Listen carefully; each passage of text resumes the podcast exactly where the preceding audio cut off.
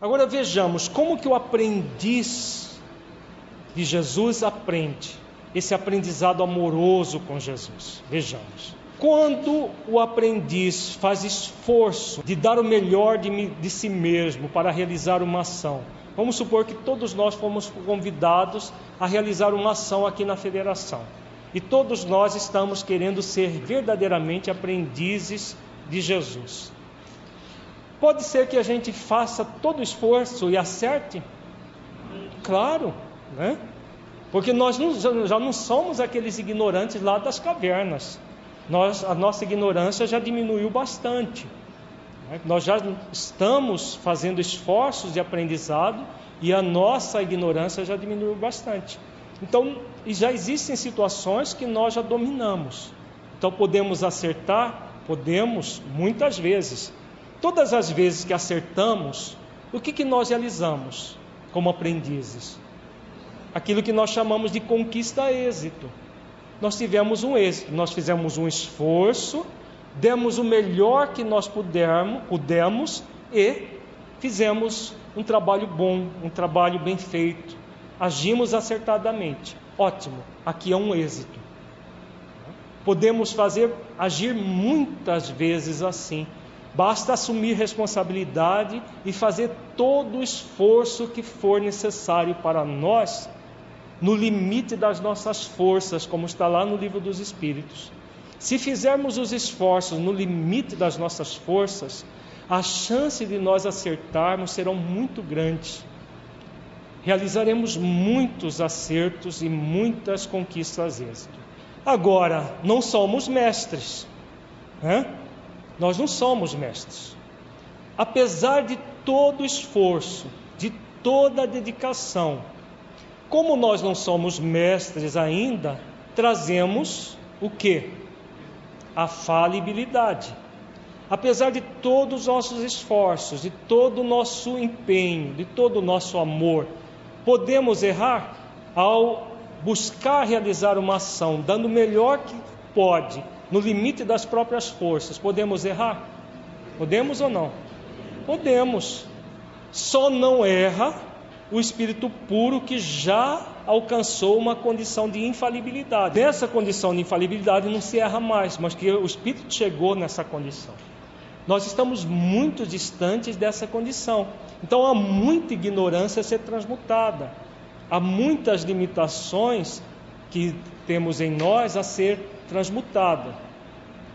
Quando nós erramos, o que faz o aprendiz consciente, o aprendiz responsável, o aprendiz que realmente tomou o jugo de Jesus nas suas mãos. O que, que ele faz? Ele reconhece o erro e passa a ter uma conquista aprendizado. A única coisa positiva que nós podemos fazer depois que um erro acontece é essa: é, é a conquista aprendizado. Aprender com o erro. É o que Jesus ensina quando ele, ele é, é, convidado a opinar em relação à mulher adúltera. O que, que ele fala no final para a mulher? Vai, não tornes a pecar, para que não lhe suceda algo pior. Porque na próxima vez, se ela continuasse adulterando, ele, ele poderia não estar lá na praça, né? não poderia ser bem pior. Então, ali para ela, Jesus não coniviu com o erro, mas ele mostrou que o erro é um caminho para o aprendizado. O que faz o pseudo-mestre quando erra? Como ele cultiva a infalibilidade, o que, que ele faz? Ele se culpa ou culpa os outros pelo erro. Ele não busca o aprendizado. Ele busca culpar, seja ele mesmo ou se ele transitar lá para o outro lado, ele culpa alguém por aquele erro, ele não admite. Ele não admite que erra, e se ele admite, é com muita lamentação, com muito orgulho ferido. Sente uma vergonha enorme do erro. Vergonha o que, que é? Orgulho ferido. aquele orgulho manifesto se torna orgulho ferido. Existem dois tipos de orgulho. Quando a pessoa não aceita que ela possa errar, é orgulho manifesto. É aquela que olha todo mundo de nariz empinado, ela é o tal que só acerta. Quem erra são os outros, os outros são a ralé. Na hora que ela erra e admite sem projetar nos outros, porque a maioria das vezes ele projeta nos outros para continuar sendo infalível de faz de conta, na hora que ele erra e admite o orgulho, como ele era uma máscara que vivia colada, ele arranca aquilo com, e sai com pele e tudo. E fica extremamente machucado, extremamente ferido por causa do orgulho. Nunca vê, o pseudo-mestre nunca vê como um aprendizado o erro. Ele vê como uma coisa absurda, ele não podia fazer isso, onde já se viu. Ele que tem espírito há mais de 20 anos, não podia fazer isso. Ele fica no movimento de lamentação em relação ao erro. Funciona? Vai ajudar em alguma coisa? Vai. A quê? Depressão e obsessão. Os espíritos não gostam de gente assim, os espíritos das sombras? Quanto mais gente assim, melhor para eles. Quanto mais culpa, porque culpa é auto-julgamento, autocondenação e autopunição. Eles querem punir, a pessoa já está querendo se punir, aí ele vem lá. Então o processo de obsessão se instala, o processo de depressão, se já existe, se amplia, se não existe, ainda inicia. Por quê? Porque a pessoa fica, não busca uma conquista aprendizado. Já o aprendiz da vida, errei. Eu, dei, eu busquei dar o melhor de mim. Ou mesmo que eu não tenha buscado dar o melhor de mim, fiz corpo mole, errei. Se eu estou no movimento de aprendizado com Jesus, eu vou tomar consciência. Errei, mas eu posso aprender com esse erro e buscar repará-lo e evitar repeti-lo se possível. Se a lição for suficiente para eu evitar repeti-lo, eu, eu evito. Se mesmo assim ainda errar naquela mesma situação, porque ainda não aprendi suficiente, eu realizo uma nova conquista aprendizado. Quantas forem necessárias até que o aprendizado seja efetivado. Quando o aprendizado for efetivado naquela área, nós deixamos de ser ignorantes naquela área, como já deixamos de ser ignorantes em muitas áreas. E aí vamos de conquistas em conquista, aprendizado, o que, que vai acontecer? De conquistas êxito e muitas e muitas conquistas aprendizado, o que, que vai acontecer? Um dia, a pureza espiritual, a felicidade é consequência. Não é um dia nós vamos todos nos tornar espíritos puros? Vós sois deuses, tudo que eu faço vós podeis fazer e até mais se quiserdes. Então, se quiserdes, se se esforçar, eh, se nós nos esforçarmos para isso. Quando praticamos uma ação e acertamos, isso é, agimos com amor, mansidão e humildade, realizamos uma conquista a êxito. Quando a realizar uma ação agimos com desamor, rebeldia e orgulho, somos convidados a realizar uma conquista aprendizado, na qual somos convocados a assumir a autoria de nossos atos. Após isso, vamos arrependermos de ter praticado aquela ação, refletir sobre essa ação para poder aprender com ela e depois somos convidados a reparar o erro, evitando repeti-lo. Esse é o verdadeiro aprendizado com Jesus. O convite de Jesus para esse aprendizado. Nós sempre teremos três opções para lidar com as questões profundas da vida. Quando nós agimos com negligência, é o ego evidente tomando conta de nós, aquele estado de rebeldia, de se negar a aprender. Então, a pessoa que se nega a aprender, ela age com negligência frente à vida. No outro extremo, nós temos o ego mascarado, em que há uma autoexigência de já por conhecer o Evangelho de Jesus, por conhecer as verdades espirituais, há uma exigência para se tornar perfeito, que acaba, acaba gerando o pseudo-mestre. é uma pessoa que age revolucionando a sua vida, que quer a perfeição sem aperfeiçoamento. Se nós formos nas diversas revoluções que a humanidade já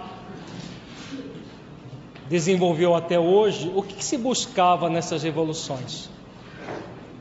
Não era uma sociedade perfeita? Se nós formos lá na Revolução Francesa, a mais famosa de todas, os revolucionários queriam uma sociedade perfeita. Se nós formos na Revolução Russa, no início do século passado, queriam uma sociedade perfeita. Se tornou, ela, a partir dessas revoluções, essas sociedades se tornaram perfeitas? Muito pelo contrário, né? As carnificinas surgiram, a desigualdade social que na, na União Soviética, por exemplo, foi imperou durante muito tempo, gerando um problema até pior em, alguns, em algumas situações, em algumas áreas, do que na época do, do, do cesarismo. Então, a revolução, tanto no nível coletivo, no nível dos países, quanto no nível individual, ela não vai gerar nenhum benefício.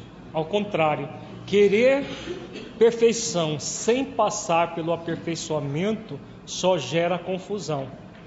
Então é a pessoa perfeccionista, ela quer a perfeição sem passar pelo esforço de aperfeiçoamento.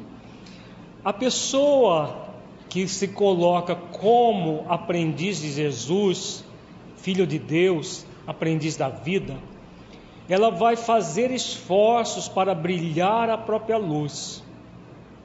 Ela se torna um transformador que evoluciona como aprendiz do grande iluminador que é Jesus. Jesus é o grande iluminador das nossas vidas. Nós somos convidados a ser aprendizes dele. Aprendizes que fazemos esforços continuados, pacientes e perseverantes de autotransformação. E nesse movimento, o aperfeiçoamento vai acontecendo de forma gradativa. É esse o caminho da vida.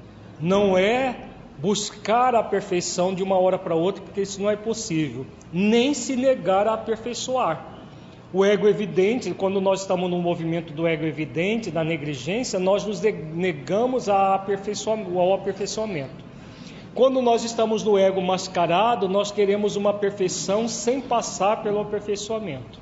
Quando estamos na condição de filhos de Deus, aprendizes da vida, nós vamos aperfeiçoar gradualmente dentro da, da proposta cristã do jugo suave do fardo leve. Então, Jesus é o grande iluminador, nós somos convidados a sermos aprendizes dele transformando as nossas vidas para melhor. É fundamental nesse processo desenvolver a coragem. A coragem, etimologicamente, não, não etimologicamente, mas no nível do, é, da, da concepção psicológica da palavra, significa literalmente agir pelo coração. Cor, age. Cor, agir. Agir pelo coração. Só como filhos de Deus, aprendizes da vida, que nós vamos agir pelo coração. Coragem para se permitir ser um aprendiz da vida, num processo de autotransformação, buscando o reino de Deus e a sua justiça. É fundamental ouvir as vozes alertas que nos convida a sermos aprendizes da vida. E nós trazemos da nossa consciência esse apelo para nos tornarmos aprendizes da vida. São vozes que nos alertam consciencialmente. O que, que a maioria das pessoas fa faz com essas vozes alertas? Manda ela calar a boca, né? Fica quieta aí. Por quê? Por causa de quem? Da pre. As vozes alerta nos convidam a realizar uma ação. A gente manda ela calar a boca porque a pre não deixa a gente realizar a ação. Podemos fazer isso, mas não nos convém, como nós já vimos, né? Então, esse movimento, a coragem para nos autotransformar, para nos libertar da depressão, das obsessões, vai passar por um caminho nós estávamos vendo o caminho do alto encontro amoroso e agora vamos dar um outro caminho, que é o caminho da técnica parda. É uma técnica que nós desenvolvemos baseados na no, é, na, no versículo que Jesus fala do vigiai e orai para não cair em tentação. A técnica ela se chama parda porque vem das iniciais das palavras percepção, aceitação, reflexão, decisão e ação. Então vejamos essa técnica. Tudo começa no nível da percepção, percepção consciente de nós mesmos. A percepção consciente é um estado de reconhecimento da nossa realidade. Se nós não reconhecermos a nossa realidade, poderemos haver, poderá haver alguma mudança dessa realidade? Se nós não reconhecermos? Não, não é possível.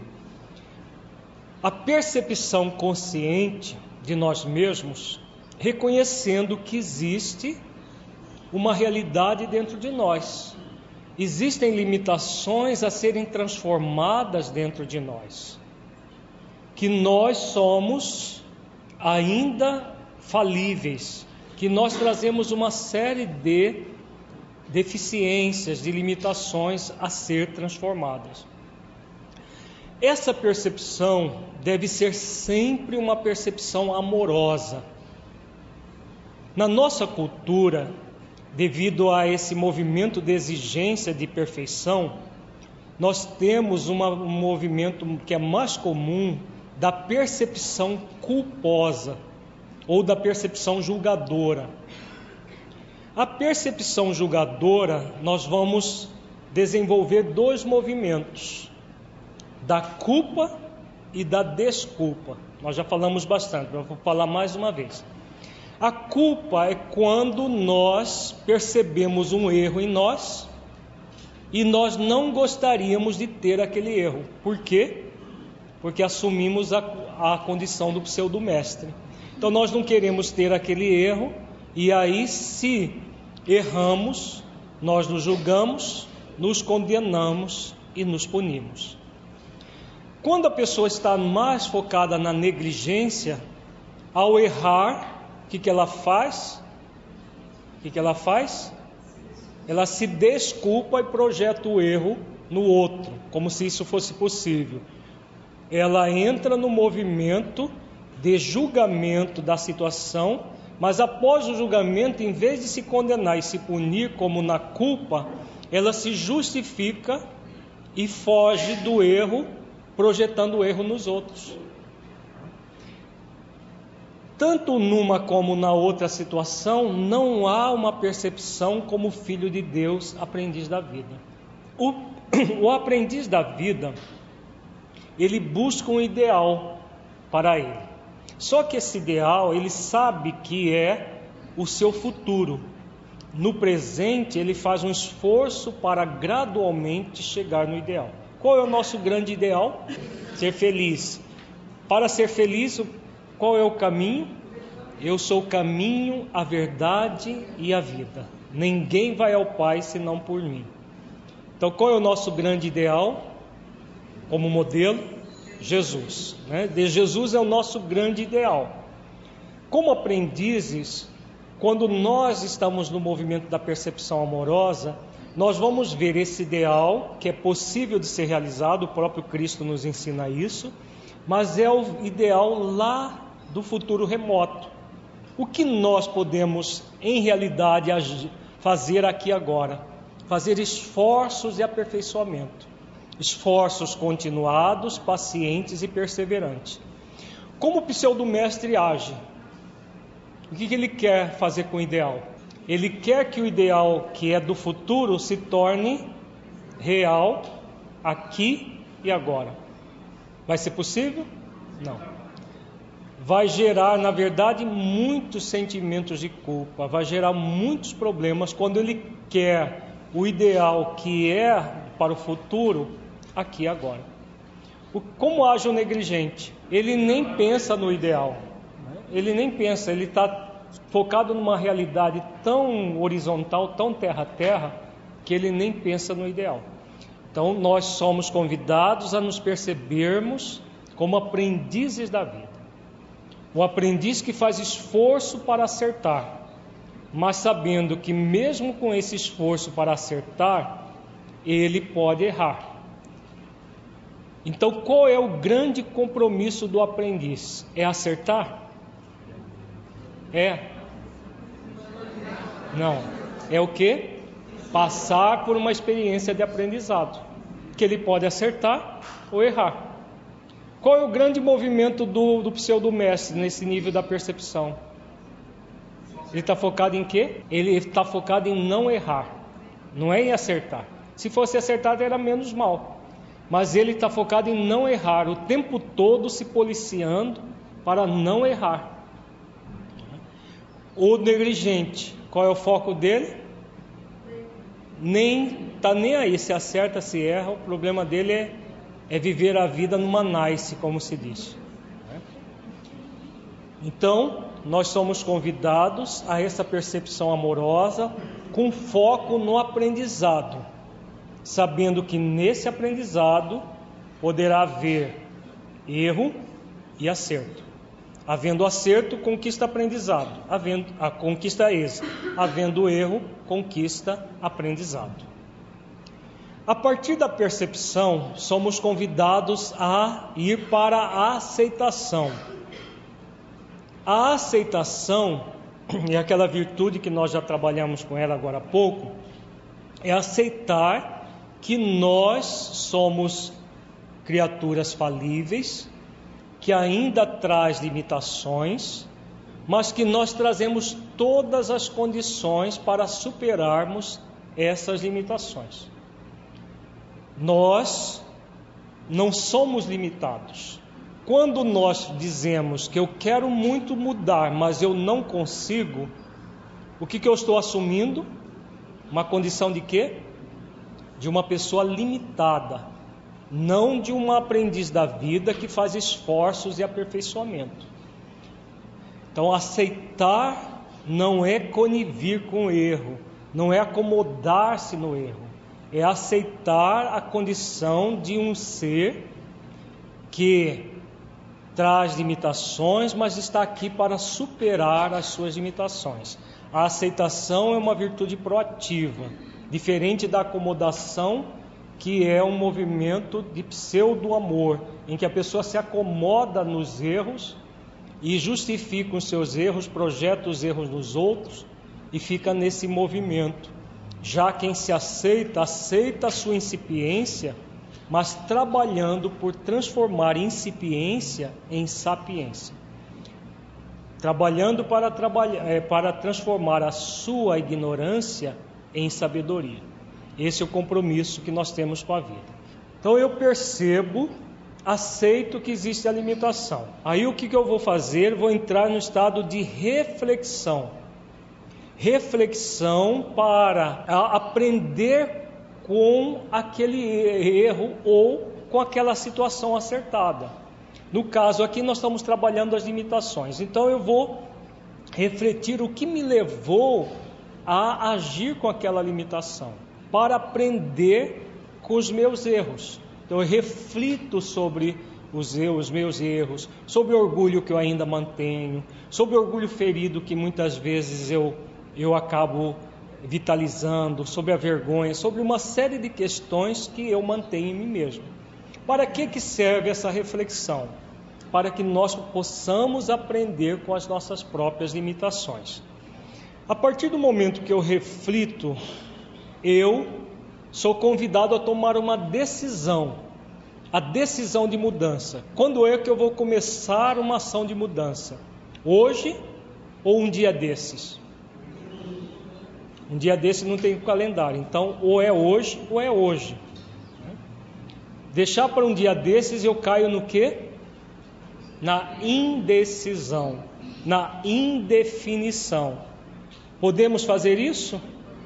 Podemos, não nos convém, porque a vida nos convida a uma decisão de mudança. Eu percebo, aceito, reflito e decido. A decisão pede de nós exatamente o esforço continuado, paciente e perseverante para realizar todas as ações que forem necessárias para que a mudança aconteça. A partir da, da decisão, eu sou convidado a uma ação, a, a própria ação de mudança. Então, nós percebemos um estado depressivo ou um processo obsessivo e decido por realmente mudar isso. Então eu vou passar por essas fases: percepção, aceitação, reflexão, decisão e ação. Quando eu chego na fase da ação, eu vou fazer um planejamento para agir mudando a forma como eu concebo aquela dificuldade. A ação passa por quatro fases de mudança. Na primeira fase, eu só vou perceber o problema depois que ele aconteceu. Então vamos, vamos trazer bem, de forma bem prática. Vamos supor que a pessoa queira decidiu realmente por trabalhar a preguiça. Eu quero me libertar da preguiça de não realizar as ações de mudança que eu necessito fazer. Tá? Tomou a decisão. Então ela vai fazer todo o trabalho com a técnica. Vai perceber quais os momentos que ela tem a preguiça, vai aceitar que ainda existe esse sentimento com ela, vai refletir o que a leva a agir com preguiça, vai decidir se libertar da preguiça e vai entrar numa ação.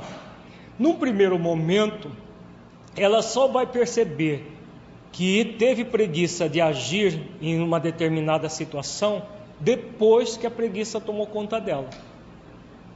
É natural que seja assim? É, porque ninguém evolui dando saltos. A partir de hoje eu não tenho mais preguiça. Se alguém sair daqui pensando isso, vai criar uma máscara. Ou vai desistir, na segunda-feira à tarde já desistiu de, de, de se libertar da preguiça. Agora, se entrar num trabalho efetivo de mudança, a pessoa vai, nessa primeira fase, é uma fase de quê? Depois que um erro já foi cometido, o que, que nós podemos ter de positivo em relação a ele? aprender com ele. Então, é uma fase de aprendizado. Nós vamos, é, nesse aprendizado, usar a técnica. Eu percebo ah, o problema, reflito, aceito que ele existe ainda em mim, reflito o que me levou a agir com preguiça, decido e ajo. Fazendo o que? Aprendendo com erro. Quantas vezes forem necessárias. Qual é a diferença da pessoa que tomou essa decisão de mudança dela anteriormente? Que antes a preguiça tomava conta dela e passava batido, ela nem se ligava. Agora o que, que acontece?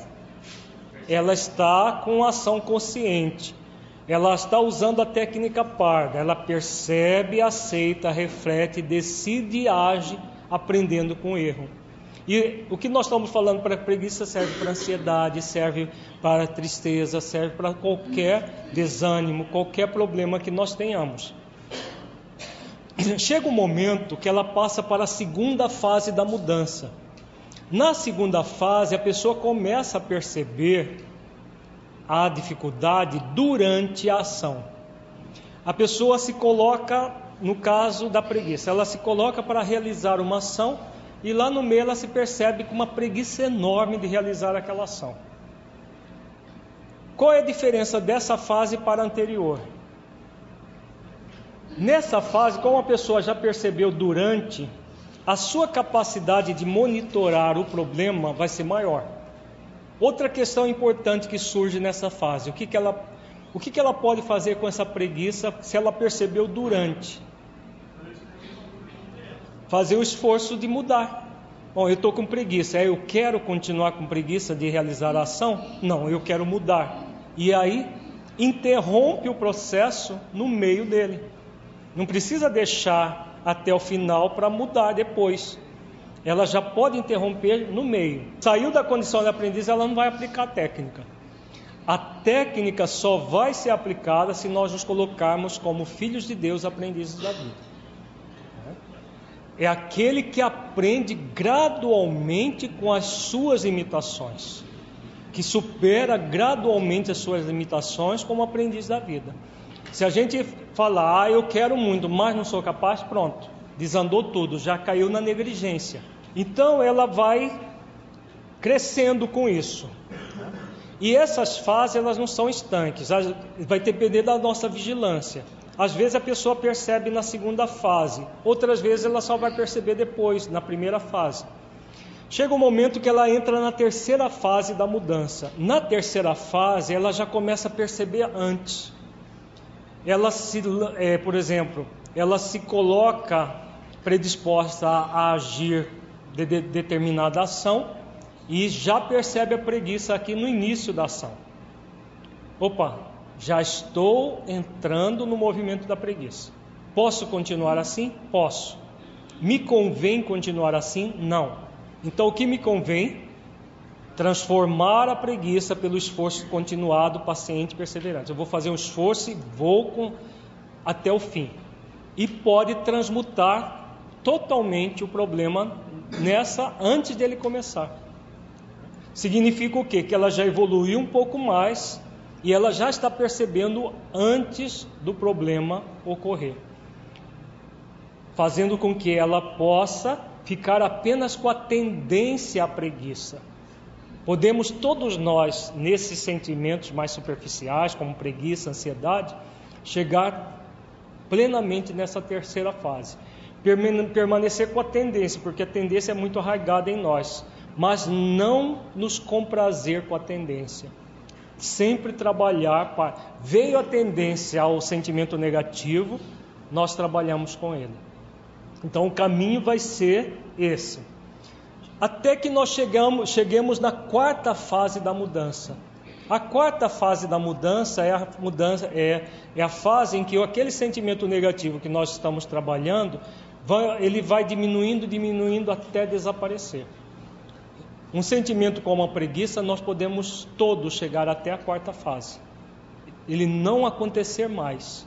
Não acontecer mais preguiça. O tempo todo a pessoa fazendo esforços continuados, pacientes e perseverantes. Ela se renova com o próprio trabalho do bem, ela se renova com a própria mudança, a própria transformação. Agora é importante saber que todo o processo de mudança ele é gradativo e suave. Se não for gradativo e suave, nós estamos buscando uma pseudo mudança. Mudança abrupta significa máscara do ego e não transformação real. Por, por isso que Jesus disse: porque o meu jugo é suave e o meu fardo é leve. Então é algo leve de ser carregado. Por isso que nós dissemos ontem: esse caminho não é um caminho difícil, ele é trabalhoso. Porque existe um fardo a ser carregado, só que é um fardo leve. Agora, como a gente tem a pre, né? O que, que acontece? a gente vai acumulando fardo, acumulando fardo, e aí, claro, se nós acumularmos fardos, eles vão se tornar cada vez mais pesados. Então, perceber, aceitar, refletir, decidir e agir. A partir do momento que nós assumimos a condição de filhos de Deus, aprendizes da vida, nós vamos fazer esforços para nos libertar de doenças como a, a depressão, a obsessão, desenvolvendo um sentido na vida e alegria de viver. Simbolicamente, nós estamos representando a depressão e a obsessão como uma pessoa acomodada, daquelas que fica esperando as coisas acontecerem, sem fazer esforços reais de mudança. E a pessoa que busca o sentido da vida, a alegria de viver, como se estivesse no topo de uma montanha. É claro que desejar estar no topo da montanha é usual e normal de todo mundo. Quem é que não quer sim, sentir a alegria de viver, ser feliz? Todos nós queremos. Só que a maioria das pessoas quer permanecendo deitada, de papo para o querendo que a alegria caia de paraquedas em cima dela, que a felicidade caia de paraquedas em cima dela. Vai ser possível? Não vai ser possível. Né? A alegria, a felicidade não cai de paraquedas na vida de ninguém. A vida tem algum helicóptero para nos levar dessa condição lá para o topo da montanha? Também não. Né? O que nós precisamos? Subir até o topo da montanha. Né? Chegar até o topo da montanha é possível para todos nós? É. Qual é a condição? Com a pre, dá para chegar até o topo da montanha? Não.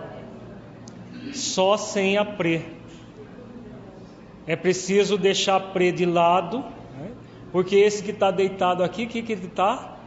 Abraçado com a pre, né? Ah, que beleza. Ah, seria tão bom viver a vida toda assim, deitado de papo para o ar, numa nice, levando a vida light. Ah, mas seria tão bom. Só que a vida não é assim. E aí é necessário desenvolver uma condição básica na vida de todos nós. Essa condição tem a ver com com a questão do esforço continuado, paciente e perseverante. É preciso ter um motivo para realizar a ação, a motivação. Aqueles que cultivam a pre se motivam dessa forma, por afastamento. Existem dois tipos de motivação: uma negativa e outra positiva. Uma adequada, outra inadequada. Acho que as pessoas que cultivam a preguiça a indolência, a inércia e não o esforço continuado, paciente e perseverante, se motivam por afastamento. Como que funciona essa motivação? A pessoa, ela está acomodada. Então ela fica lá acomodada, acomodada, deitada, esperando que um dia desses ela acorde linda e maravilhosa, feliz da vida. Vai acontecer? Vamos imaginar nesta posição a acomodação. Uma pessoa acomodada resolve os problemas que ela tem na vida? Não resolve. Imaginemos aqui os problemas não resolvidos. Os problemas não resolvidos incomodam? Incomodam. Então vamos imaginar problemas resolvidos sendo acumulados, incomodando, incomodando. Chega um momento que vai acontecer o quê? O incômodo é maior que a acomodação. Quando o incômodo é maior que a acomodação, o que, que a pessoa que se motiva por afastamento faz?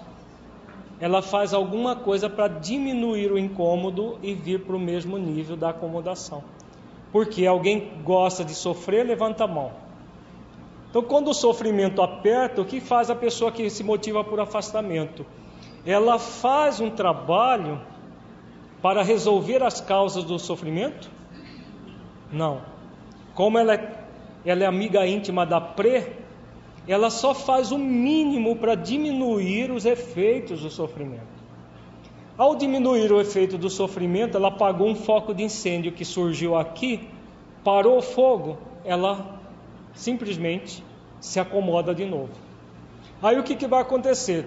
O ciclo recomeça de novo. Ela volta os problemas a incomodarem até que o incômodo é maior que a acomodação. Aí ela vai e faz alguma coisa. Aí ela se desmotiva. Aí tudo recomeça. Várias vezes. As pessoas que se motivam por afastamento fazem isso a vida inteira. Elas reclamam de uma vida mais ou menos. Ela reclama que a vida é assim. Ah, porque a vida, minha vida, por que minha vida? Mas não fazem esforços reais de mudança. Ela está sempre no movimento de se afastar dos problemas. É possível nós nos afastarmos dos problemas? É? É como se alguém fosse correr da própria sombra. Qual é a única condição para que nós nos afastemos definitivamente dos problemas? Solucionando os problemas. Aí entra um outro tipo de motivação, que é a motivação por aproximação.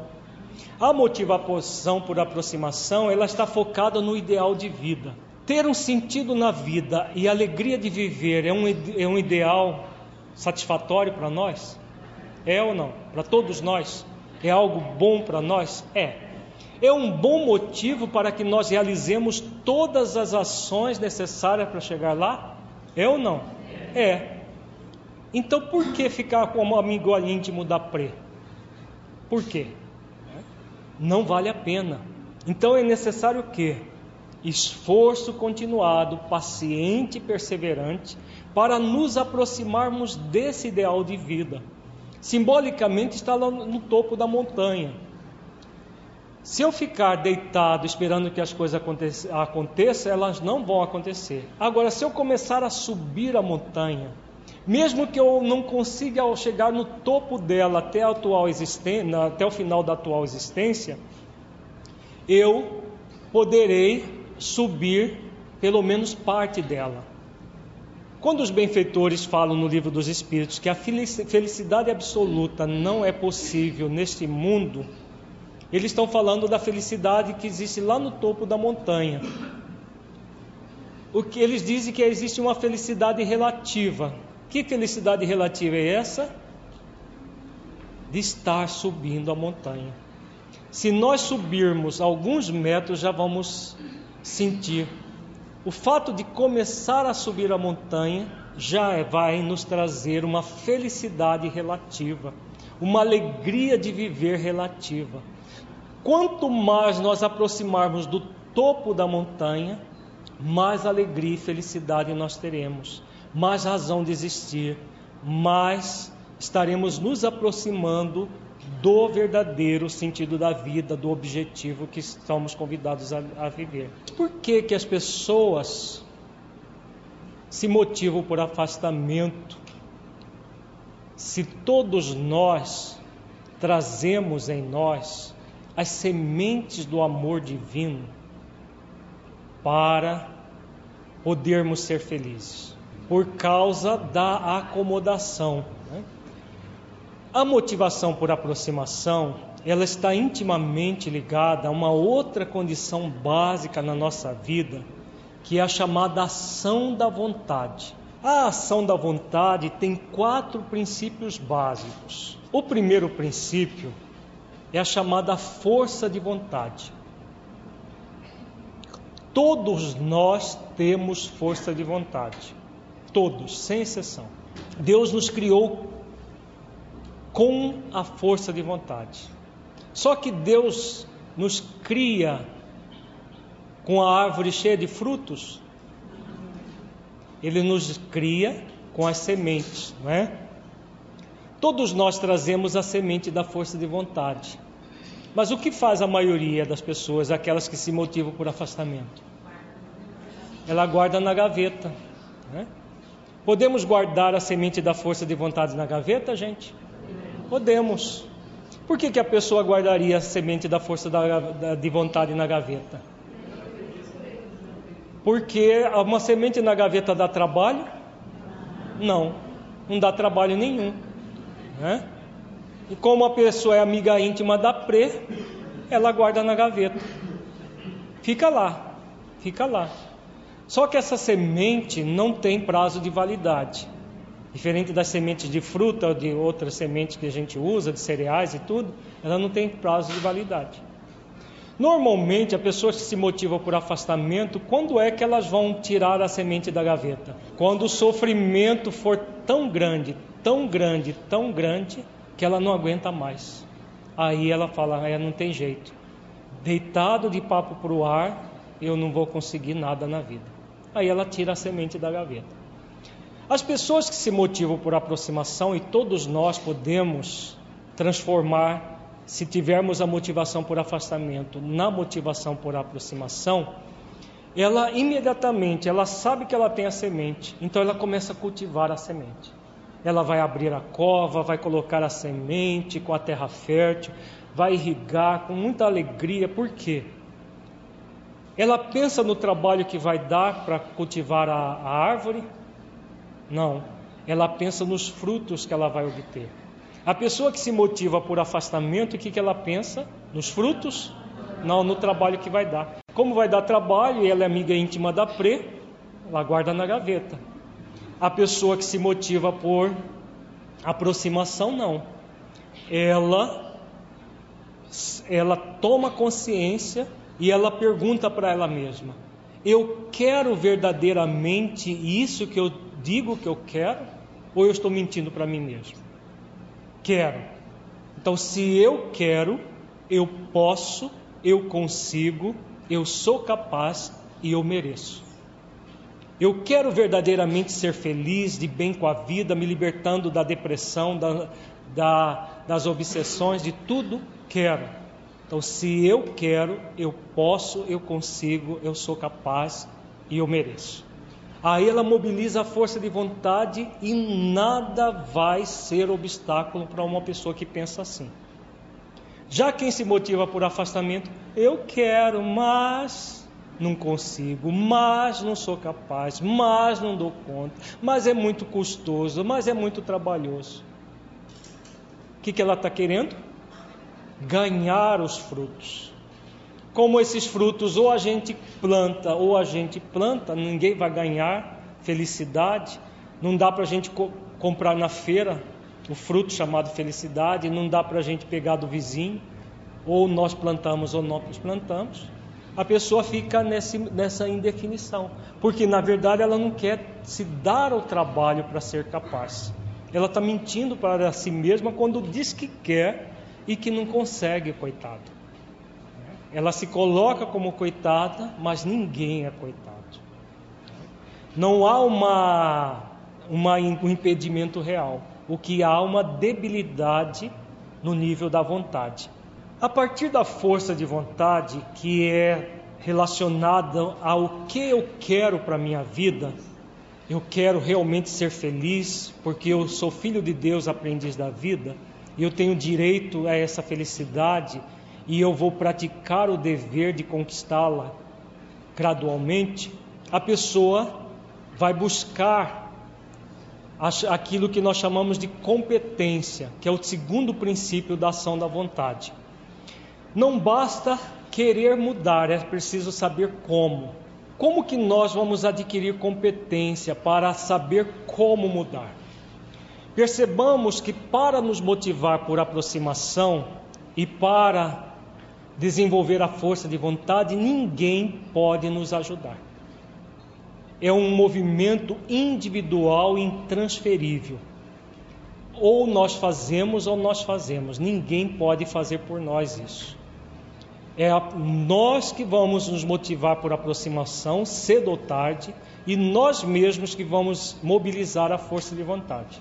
Já no nível da competência, nós podemos obter ajuda de terceiros. Nós podemos adquirir competência assistindo o seminário, seja presencialmente ou num DVD, é, lendo um livro de autoconhecimento, fazendo uma psicoterapia bem aplicada. São meios que nós poderemos obter ajuda de terceiros, encarnados ou desencarnados. Nós estudamos aqui orientações de vários desencarnados principalmente Joana de Ângeles e, e Filomeno de Miranda, para nos tornarmos mais competentes. Agora, para que serve essa competência? Para que nós realizemos as mudanças que nos cabem fazer diante da vida. Então, não adianta ser competente, saber como mudar e não mobilizar a força de vontade para mudar. Mobilizar é a motivação por aproximação para mudar. Se a gente aprende como mudar e não faz os esforços para mudança, é semelhante ao rapaz que está subindo aqui a montanha. Ele sabe subir, tem as ferramentas, mas não usa. Podemos agir assim? Podemos. Nós podemos sair desse seminário e nunca mais pensar em tudo aquilo que aprendemos. Podemos fazer isso. Não nos convém fazer isso, mas podemos. Podemos adquirir as competências e sair de braço dado com a PRE. Nunca mais a gente pensa no assunto, porque a pre muitas vezes não nos deixa. Agora podemos sair de braço com trio. O trio de amigos, quais são os três? Esforço continuado, paciência e perseverança. Quando nós mobilizamos esse trio de amigos, nós vamos buscar aquilo que nós adquirimos competência, colocar em prática no dia a dia, carregando um, um fardo de o fardo de cada dia, mas carregando sempre. Por que que isso vai acontecer? Por causa do terceiro princípio da ação da vontade. O terceiro princípio é o alto amor só mobilizará a motivação por aproximação e a força de vontade e adquirirá competências aqueles que se auto-amam. Aquele que não se auto-ama ou não se auto-ama suficientemente, ele vive reclamando de uma vida mais ou menos, mas não faz esforços para mudar essa vida mais ou menos. Quem se auto-ama quer o melhor para a sua vida e, como quer o melhor, vai fazer todos os esforços que são necessários para cultivar a semente do fruto da felicidade. O quarto princípio da ação da vontade é a própria busca da felicidade, que é esse grande direito nosso e o grande dever nosso.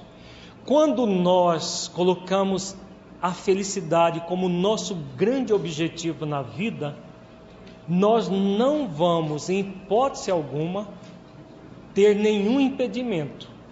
Todo e qualquer obstáculo criado por nós mesmos no nosso passado, nós vamos transpor quantas vezes forem necessárias até a completa felicidade.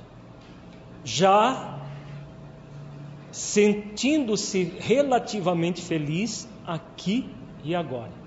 Faremos todos os esforços para isso. O fato de nós nos sentirmos relativamente felizes aqui agora depende do esforço que nós estamos fazendo, porque isso tudo é consciencial. O nível de felicidade de cada um possível de ser alcançado vai depender de nós estarmos sendo fiéis à nossa consciência ou não. Se nós não estivermos sendo fiéis à nossa consciência, Poderemos buscar a felicidade fora de nós mesmos de todas as formas e não conseguiremos ser felizes. Ao contrário, seremos muito, é, muito infelizes. Sabendo que a felicidade é uma destinação de todos nós, nós permaneceremos na infelicidade. Se refletirmos e tomarmos consciência de nossa condição evolutiva, que somos aprendizes da vida até alcançar a pureza espiritual, sem exigir de nós um aperfeiçoamento abrupto, entraremos em descanso, a serenidade e a harmonia preconizadas na próxima etapa. A quinta etapa, encontrar a serenidade e a harmonia geradas pela condição de ser um aprendiz. Quando Jesus diz: Tomai sobre vós o meu jugo e aprendei comigo que sou manso e humilde de coração, encontrareis descanso para a vossa alma. Qual é o significado de descanso? Temos duas questões básicas nesses versículos: o alívio e o descanso. O alívio é o que? Diminuição das dores, passageiro, transitório. E o descanso? A cessação completa das dores, dos sofrimentos principalmente do sofrimento. Que o sofrimento é sempre opcional. Então, o descanso para a alma é exatamente esse outro nível de consciência em que cessa completamente o sofrimento. Uma pessoa em descanso para a alma nunca vai entrar num processo de obsessão, nunca vai entrar num processo de depressão. Se entrou, e esforçou-se para chegar nesse nível de descanso para a alma, cessa completamente a depressão e a obsessão. E todas e qualquer doença espiritual que a pessoa possa ter. Descanso significa serenidade de consciência, tranquilidade e paz no coração, harmonia interior para se viver em equilíbrio. Se nós estivermos vivendo em equilíbrio, não há ninguém que consiga nos obsidiar. Não quer dizer que não hajam tentativas, Vai, pode haver tentativas, mas nos obsidiar, nem de forma simples, vai, o Espírito vai conseguir. A partir do momento em que reconhecemos a nossa pequenez, que somos aprendizes da vida, nos esforçamos para aprender e super, a superar as nossas limitações, encontramos descanso para a nossa alma. Como aprendizes, nós vamos aprendendo com as conquistas êxito, com as conquistas aprendizado, num estado de serenidade interior. Isso é o descanso para a alma. Enquanto o alívio vai ser conquistado com ajuda externa, a partir do reconhecimento de que nós mesmos causamos os nossos sofrimentos e de uma solicitação a Jesus para que ele nos alivie, o descanso é fruto de muito esforço e dedicação a fim de aprendermos sempre com as nossas conquistas êxito e com as conquistas aprendizado. Então vejamos no esquema o significado de descanso para a alma. É fruto daquilo que nós chamamos de comportamento consciencial. Esse comportamento consciencial é se sentir plenamente filho de Deus e aprendiz da vida. O comportamento consciencial gera serenidade consciencial, onde há ausência de conflitos. Não há mais autoacusações. Por que, que não há mais autoacusações? Porque a pessoa se liberta totalmente da angústia do pseudo-mestre, da síndrome do pseudo-mestre, se tornando o aprendiz da vida. E o aprendiz, ele tem conflitos? Não. Por quê? Porque o aprendiz da vida, ele busca sempre o aperfeiçoamento, admitindo que pode acertar e pode errar. Há conflitos aí, quando a pessoa busca sempre dar o melhor, busca sempre se aperfeiçoar, sabendo que pode acertar e pode errar. Se acerta, ótimo, conquista êxito. Se erra, ele entra em conflito. Eu não podia ter errado, onde já se viu? Há isso no aprendiz? Não. Se houver isso, ele não é aprendiz ainda, ele está no pseudo-mestre. Então não há conflito exatamente porque não há essa dualidade. Ele não exige de si mesmo perfeição que ele não pode ter, que ele não pode ainda manifestar. Ele, ele, ele é responsável e ele faz esforços de aperfeiçoar-se sempre, com os acertos e com os erros. Então não há mais autoacusações. Há acusações dos outros? Também não. Ele nem se autoacusa nem acusa os outros, porque ele não se desculpa. Ele nem se culpa e nem se desculpa. Ele não se culpa porque ele se vê como aprendiz. Ele não se desculpa porque ele não vai projetar o erro nos outros, projetar o erro na vida. Ele assume a responsabilidade pelo erro, aprendendo sempre com o erro. Isso tudo se chama serenidade consciencial que é o descanso para a alma, que é fruto do comportamento consciencial. O conflito consciencial se transforma em alerta consciencial, a partir do sentimento de aprendiz que evolui com as suas conquistas, êxito e aprendizado. Qual é a diferença entre conflito consciencial e alerta consciencial? O conflito existe uma lamentação. Eu não podia ter errado. Oh, não, não fui eu que errei. Foi esse crápula do meu marido ou da minha mulher que agiu assim, aí eu tive que fazer isso. Isso é conflituoso, porque a pessoa fica oscilando entre culpa e desculpa. No alerta, o que, que acontece? Quando nós agimos de forma equivocada. O que é equívoco dentro de uma visão psicológica profunda, espiritual? É um ato de desamor Todo ato contrário à lei de amor, justiça e caridade é um equívoco, é um erro. Quando nós agimos contrariamente à lei de amor, justiça e caridade, o que, que a consciência faz? Alerta. Se a pessoa está na condição de aprendiz, a consciência alerta. Se ele está na condição de, de pseudomestre, o que, que faz a consciência? Acusa. Ele entra no estado, numa ansiedade de consciência num processo de autoacusação, se julgando, se condenando e se punindo. Ou justificando e punindo os outros. Então, nesse alerta consciencial, que é aquilo que nós devemos sempre cultivar como aprendizes da vida. Errou, conquista aprendizado. A consciência sempre vai nos alertar. Como ele já, o aprendiz, ele já resolveu a questão do, do orgulho e da rebeldia, não é resolveu no sentido de ter é, zerado orgulho e rebeldia.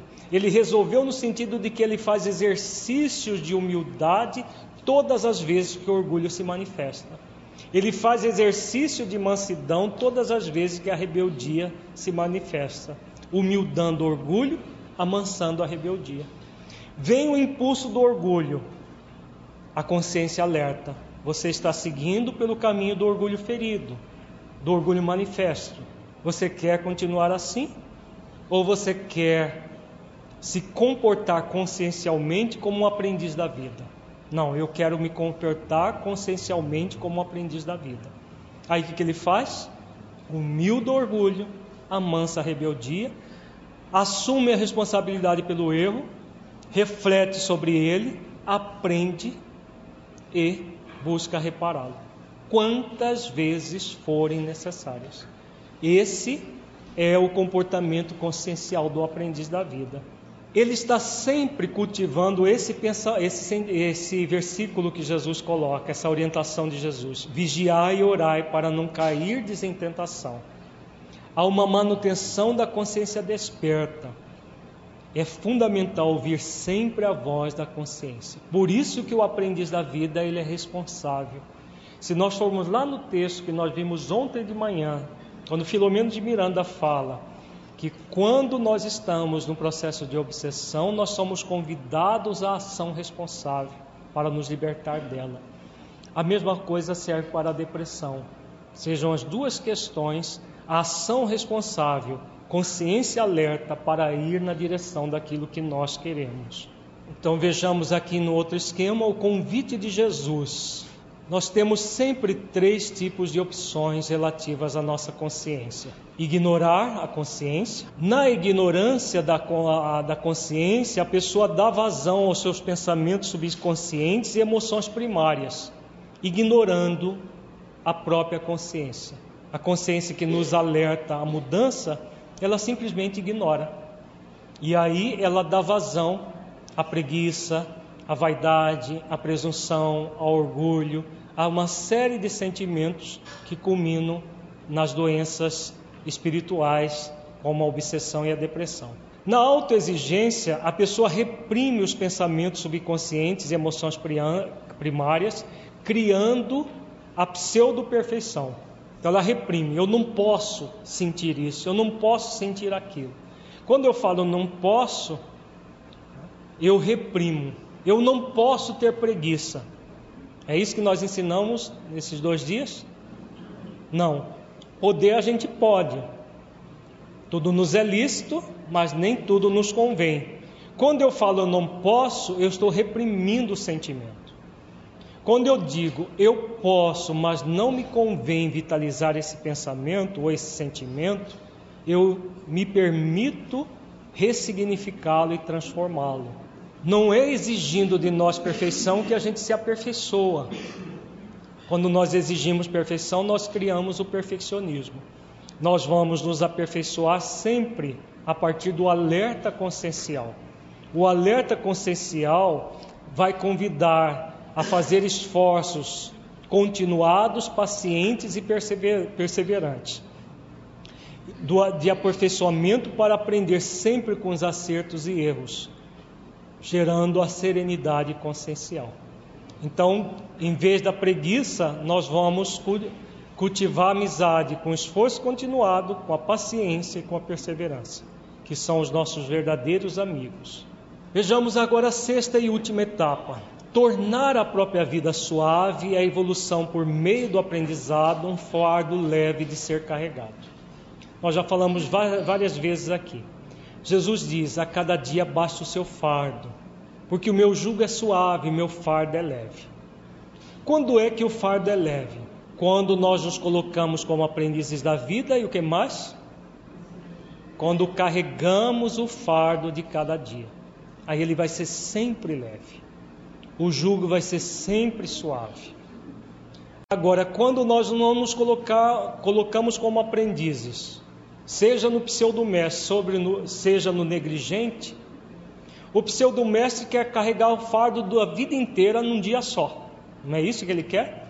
Ele não quer se tornar perfeito por autodecreto. Então ele quer carregar o fardo da vida inteira de uma vez só. Vai funcionar? Ele vai arriar. O negligente, o que, que ele quer? não quer carregar fardo algum. Então ele não quer carregar fardo algum.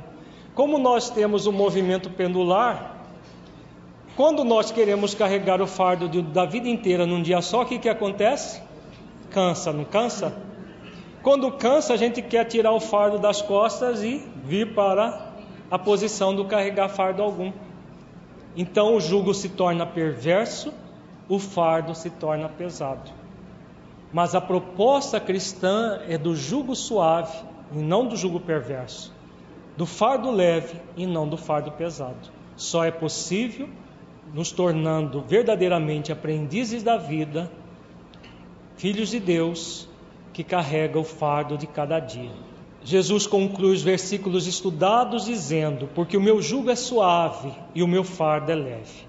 Que reflexões podemos tirar dessas palavras de Jesus que nos dizem que a sua diretriz de vida é suave e o fardo a ser carregado nas ações para segui-lo é leve.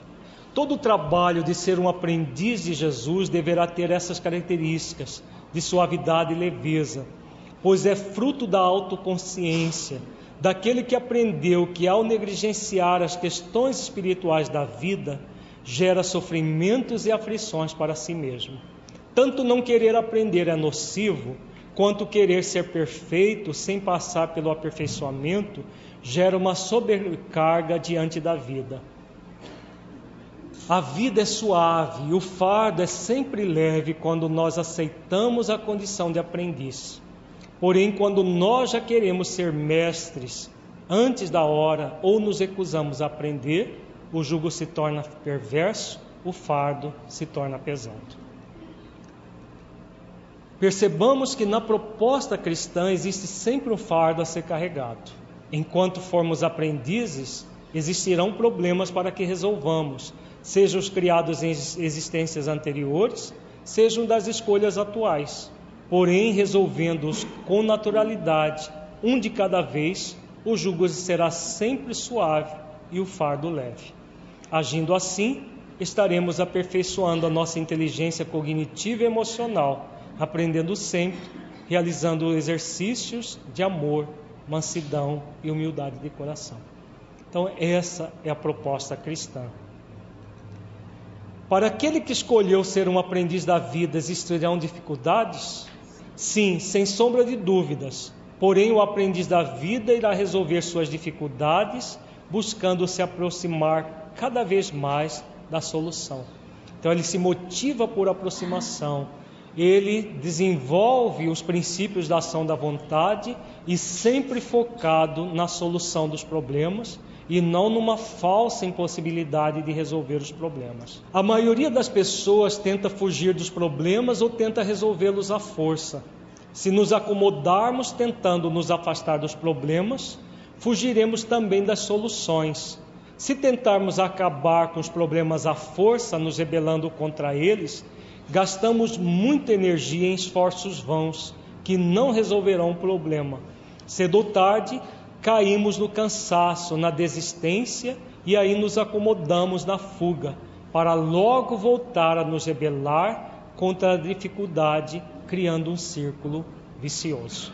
A solução de nossos problemas só é possível se aceitarmos o convite de Jesus para sermos aprendizes. O aprendiz da vida está sempre aprendendo em todas as circunstâncias. Ele foca sempre a solução do problema. O aprendiz da vida, quando erra, cria um problema a ser resolvido. Contudo, não fica chafurdando no problema, se culpando ou se desculpando. Quando alguém faz algo errado e é necessário reconhecer de forma responsável que se equivocou e, na condição de pessoa responsável, pode aprender com o erro, realizando uma conquista aprendizado para posteriormente reparar esse erro. É esse o convite da vida. Se agirmos assim, o jugo será sempre suave, o fardo será sempre leve, porque é da vida que as coisas sejam assim. Deus nos criou simples e ignorantes para aprendermos com os nossos acertos e erros.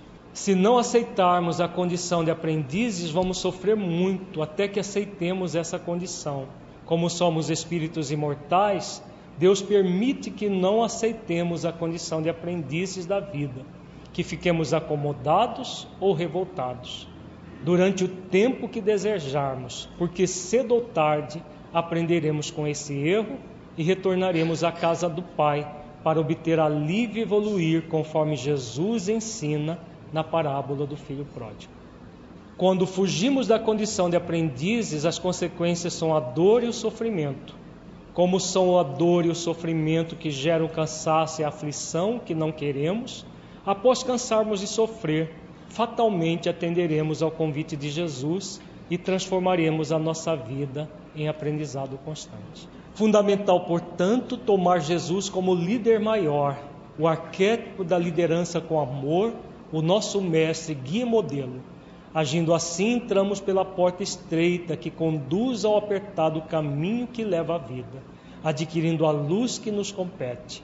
Isso acontecerá to com todos nós, até nos tornarmos mestres, espíritos puros, iluminados um dia. Nós já falamos bastante do tratamento, na verdade, o, o tratamento mais significativo é isso que Joana de Ângeles diz: tomar Jesus como médico ideal das nossas almas. E nós vimos um, um dos caminhos que existe no Evangelho de Jesus para nos libertar da depressão, da obsessão e de todas e qualquer doença espiritual que tenhamos. Vejamos agora mais é, é, no nível do tratamento daqueles que já estão no processo da obsessão e da depressão. Porque o que nós vimos é, nesses, no alto encontro amoroso, nas seis etapas, é eminentemente profilaxia. Serve de tratamento também, mas é eminentemente a ser usado para profilaxia, para evitar as doenças espirituais da nossa vida. Comecemos com o livro Nos Bastidores da Obsessão de Filomeno de Miranda, que diz que, iniciado o programa de recuperação, deve este esforçar-se de imediato para a modificação radical do comportamento, exercitando-se na prática das virtudes cristãs e principalmente moralizando-se. A moralização do enfermo deve ter caráter prioritário considerando-se que, através de uma renovação íntima bem acertada, ele demonstra para o seu desafeto a eficiência das diretrizes que ele oferece como normativa de felicidade. Então vejamos que Filomeno coloca aqui aquilo tudo que nós trabalhamos nesses dois dias. Moralização do enfermo, no caso do processo da obsessão. Como nós vimos que a depressão está intimamente ligada com a, a obsessão. Quando nós nos moralizar, moralizamos, nós vamos conquistar o espírito obsessor, que mirando-se no nosso exemplo também vai buscar a sua moralização. Sendo obsidiado um calceta, um devedor, um calceta é criminoso. Um devedor é imprescindível que se disponha ao labor operoso pelo resgate perante a consciência universal agindo de modo positivo para atender às sagradas imposições da harmonia estabelecida pelo excelso legislador. Todo esse labor em direção a Deus, a consciência universal, é o resgate do espírito em relação a si mesmo. Esse caminho do alto encontro amoroso que estudamos a partir do Evangelho de Jesus é um caminho fundamental para alcançar essa condição. Muito embora os desejos de refazimento moral por parte do paciente espiritual é imperioso que a renovação íntima com sincero devotamento ao bem lhe confira os títulos do amor e do trabalho, de forma a testar a sua real modificação em relação à conduta passada, ensejando o acompanhante desencarnado igualmente a própria iluminação.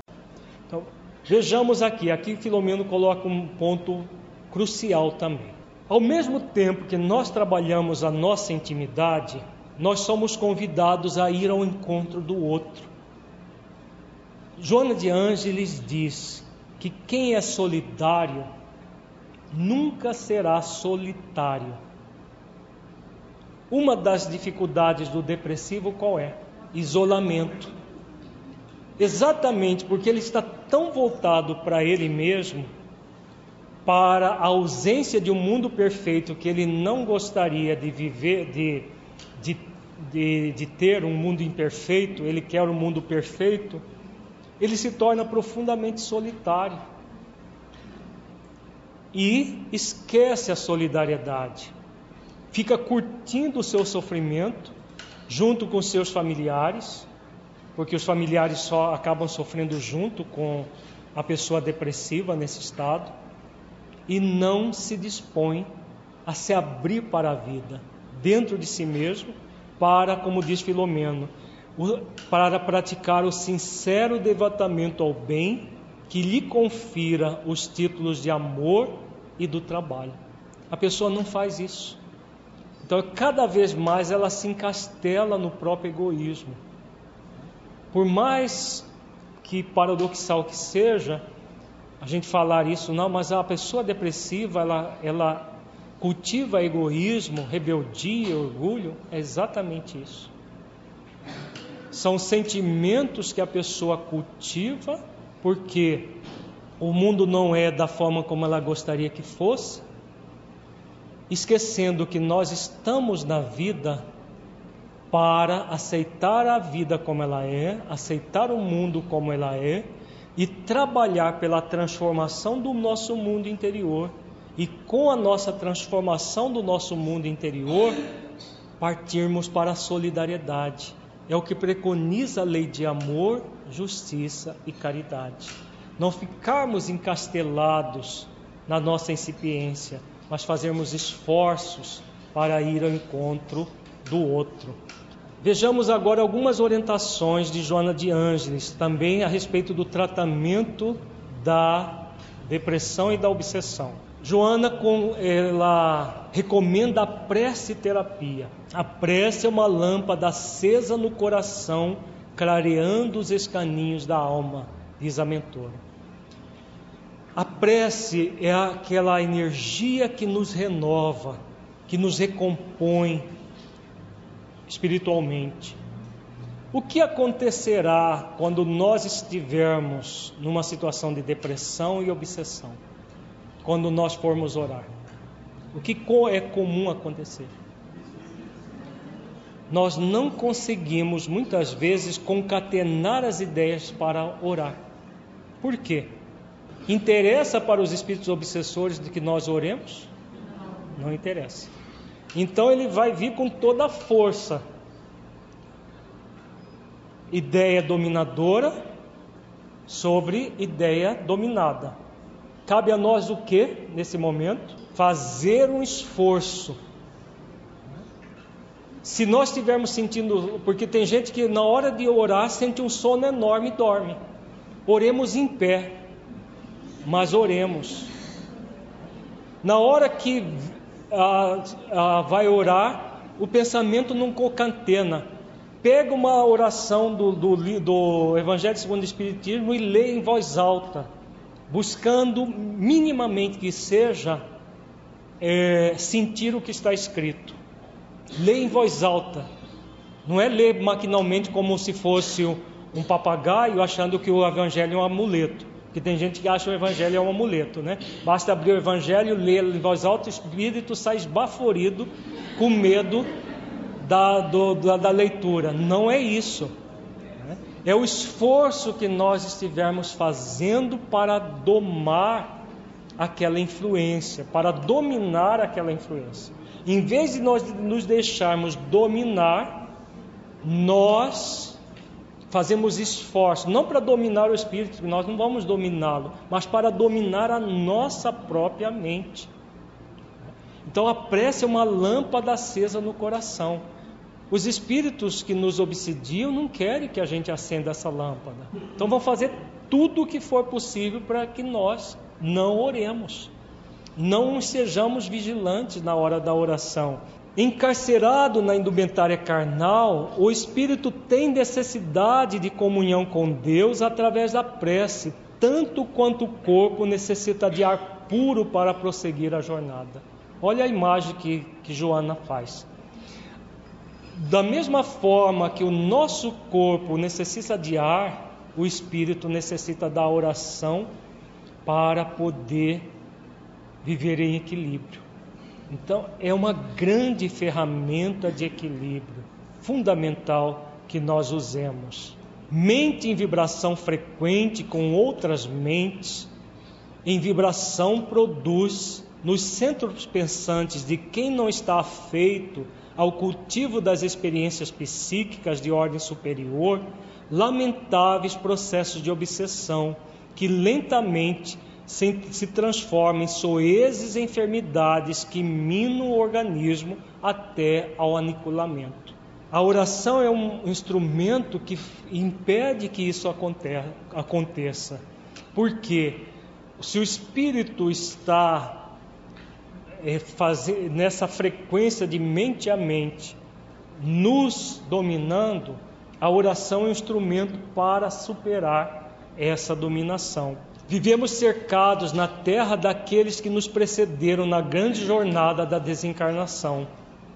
Em razão disso, somos o que pensamos, permutando vibrações que se harmonizam com outras vibrações afins. Como é natural, graças às injunções do renascimento, o homem impelido à depressão ou ao, exaltamento, vinculando seus pensamentos vulgares, compatíveis as circunstâncias do meio, situação e progresso. Assim, faz-se imprescindível o exercício da prece mental e habitual para fortalecer as fulgurações psíquicas que visitam o cérebro, constituindo a vida normal propícia à propagação do pensamento excelso. Temos então a dominação do espírito sobre nós, no processo de obsessão, culminando com o estado depressivo. A oração, como diz Joana, ela é imprescindível nesse exercício da prece mental para que as fulgurações psíquicas que visitam o nosso cérebro, é, fortalecer as fulgurações psíquicas que visitam o cérebro. Da mesma forma que existem os espíritos inferiores tentando nos perturbar, existem os benfeitores tentando nos auxiliar. A prece nos liga aos benfeitores. Eles vão fazer todos os esforços para que nós oremos. A escolha entre não orar ou orar maquinalmente será nossa. Porque tem muitos que oram já pensando no, no, na, no que vai fazer depois, no, na, já deitando já para dormir. Isso não é oração. Dentro de uma visão espiritual profunda, não é oração.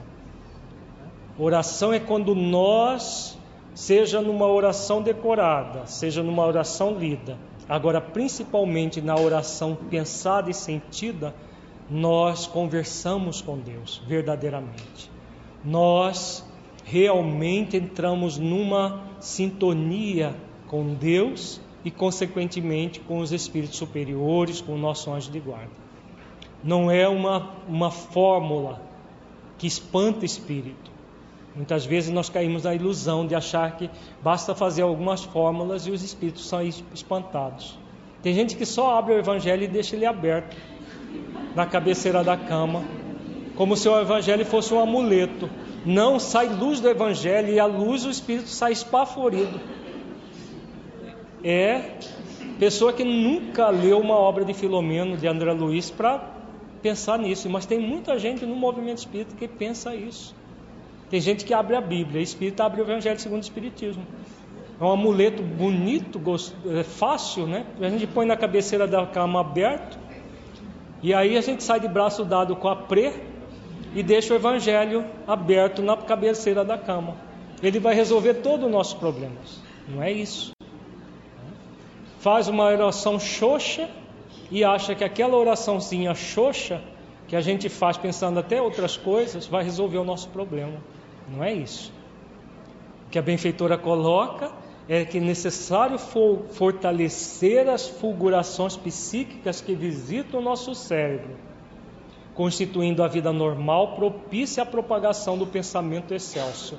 Então, a vinculação plena com Deus para trazer o pensamento divino para dentro de nós.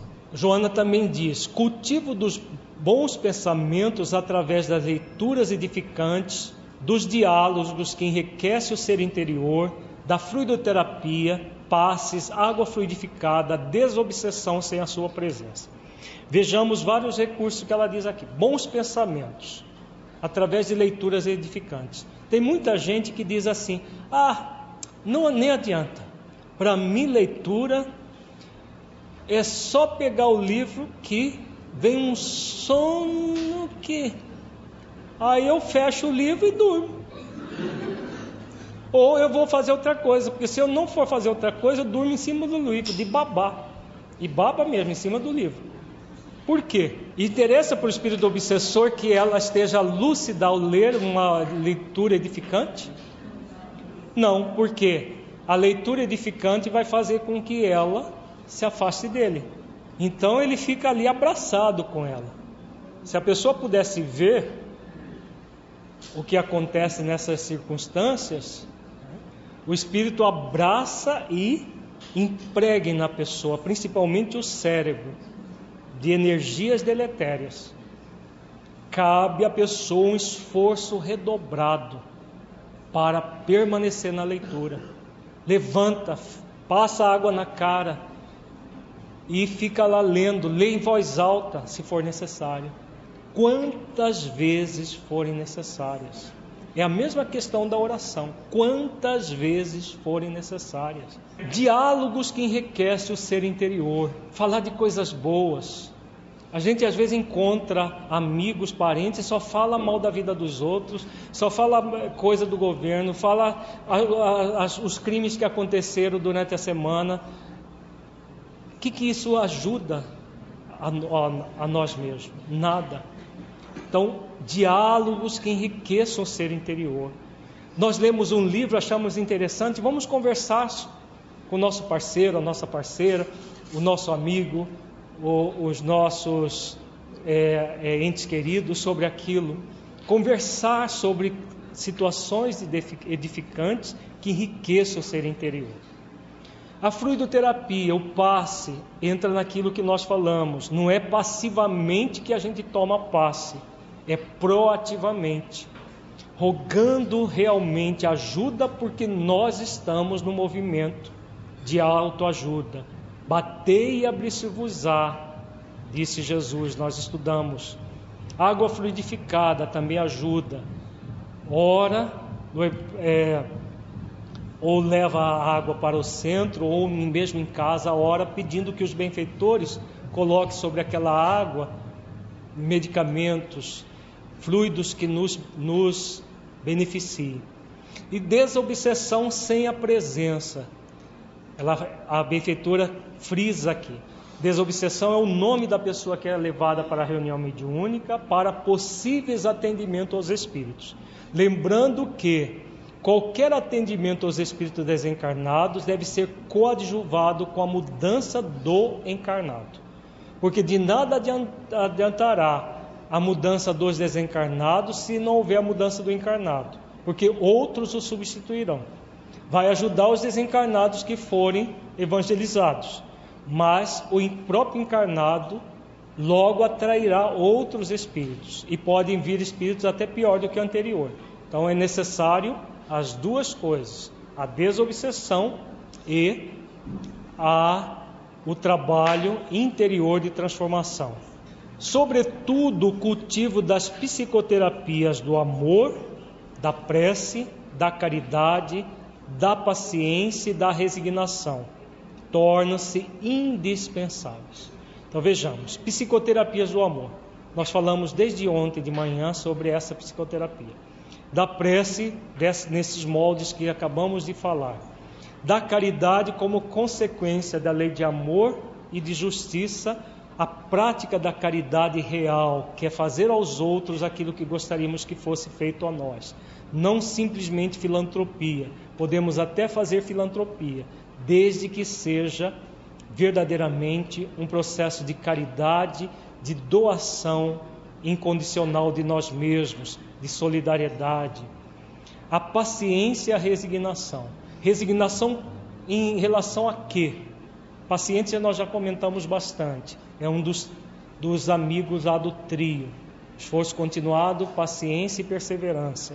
A resignação Muita gente confunde resignação com acomodação aos problemas. Não, você precisa se, se conformar. Resignação é conformação? Não. O que, que é resignação? Resignação é uma aceitação profunda das coisas como elas são. Se existem dificuldades na nossa vida, são dificuldades que nós plantamos em algum momento. É necessário resignação para aceitá-las e gradualmente transformá-las. Sabendo que algumas dificuldades nós não vamos transformar até o final da vida. E talvez a gente vai trazer para a próxima existência e para a próxima até que nós transformemos totalmente. Por isso a necessidade da resignação. Estamos concluindo o nosso seminário e aí, relembrando aquilo que trabalhamos durante essas 12 horas. O amor, a mansidão e a humildade é o caminho para nos libertarmos da depressão e da obsessão. É fundamental realizar exercícios para sentir essas virtudes no coração, juntamente com as outras que nós comentamos aqui. Não basta saber que isso é importante para nós. É necessário sentir no coração, realizar exercícios continuados, pacientes e perseverantes para sentir no coração. E aí é importantíssimo lembrar do convite que Jesus faz, né? dos convites.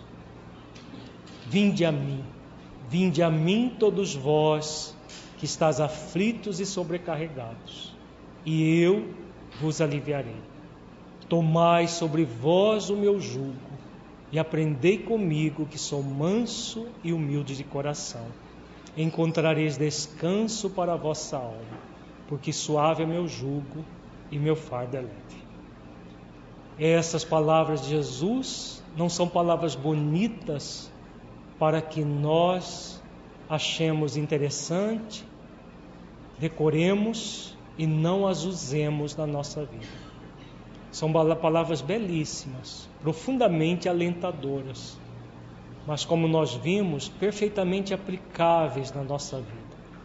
São três convites: o convite do vinde a mim, o convite de tomar o jugo dele e o convite para aprender com ele, que ele nos faz aí nesses versículos fundamentais para uma vida de equilíbrio, de paz, de harmonia. Que sejamos não apenas aqueles que ouvem e guardam aquilo que ouviram e não usem, mas principalmente aqueles que ouvem, internalizam, trabalhem para transformar a própria vida, para nos tornar relativamente iluminadores. Jesus é o nosso grande iluminador, mas nós, como aprendizes dele, podemos já começar a iluminar o nosso caminho, nos auto-iluminando e nos auto-iluminando já ir ao encontro do outro que tem menos do que nós para podermos também auxiliar na iluminação dos outros. Porque tudo que nós falamos não são ideias nossas, são ideias dos benfeitores espirituais que nos assistem. São ideias de espíritos como Joana de Ângeles, Filomeno de Miranda e outros, que nos assistem, que nos orientam, que nos ajudam a nos iluminar. Eles já trabalham pela autoiluminação e auxiliam aqueles que se colocam como aprendizes a se iluminarem também. Nós podemos fazer o mesmo. Podemos, dentro da relatividade das nossas possibilidades, fazer o mesmo. Trabalhar pela nossa autoiluminação e, num movimento de gratidão a Jesus, a Deus, auxiliar aqueles que se acercam de nós a se iluminarem também. É perfeitamente possível que, ao cuidar das nossas limitações, ao trabalhar com as nossas limitações, nós possamos gradualmente superá-las e servir de exemplo e, principalmente, trabalharmos para que outras pessoas se acheguem dessa proposta e possam também se autoiluminar.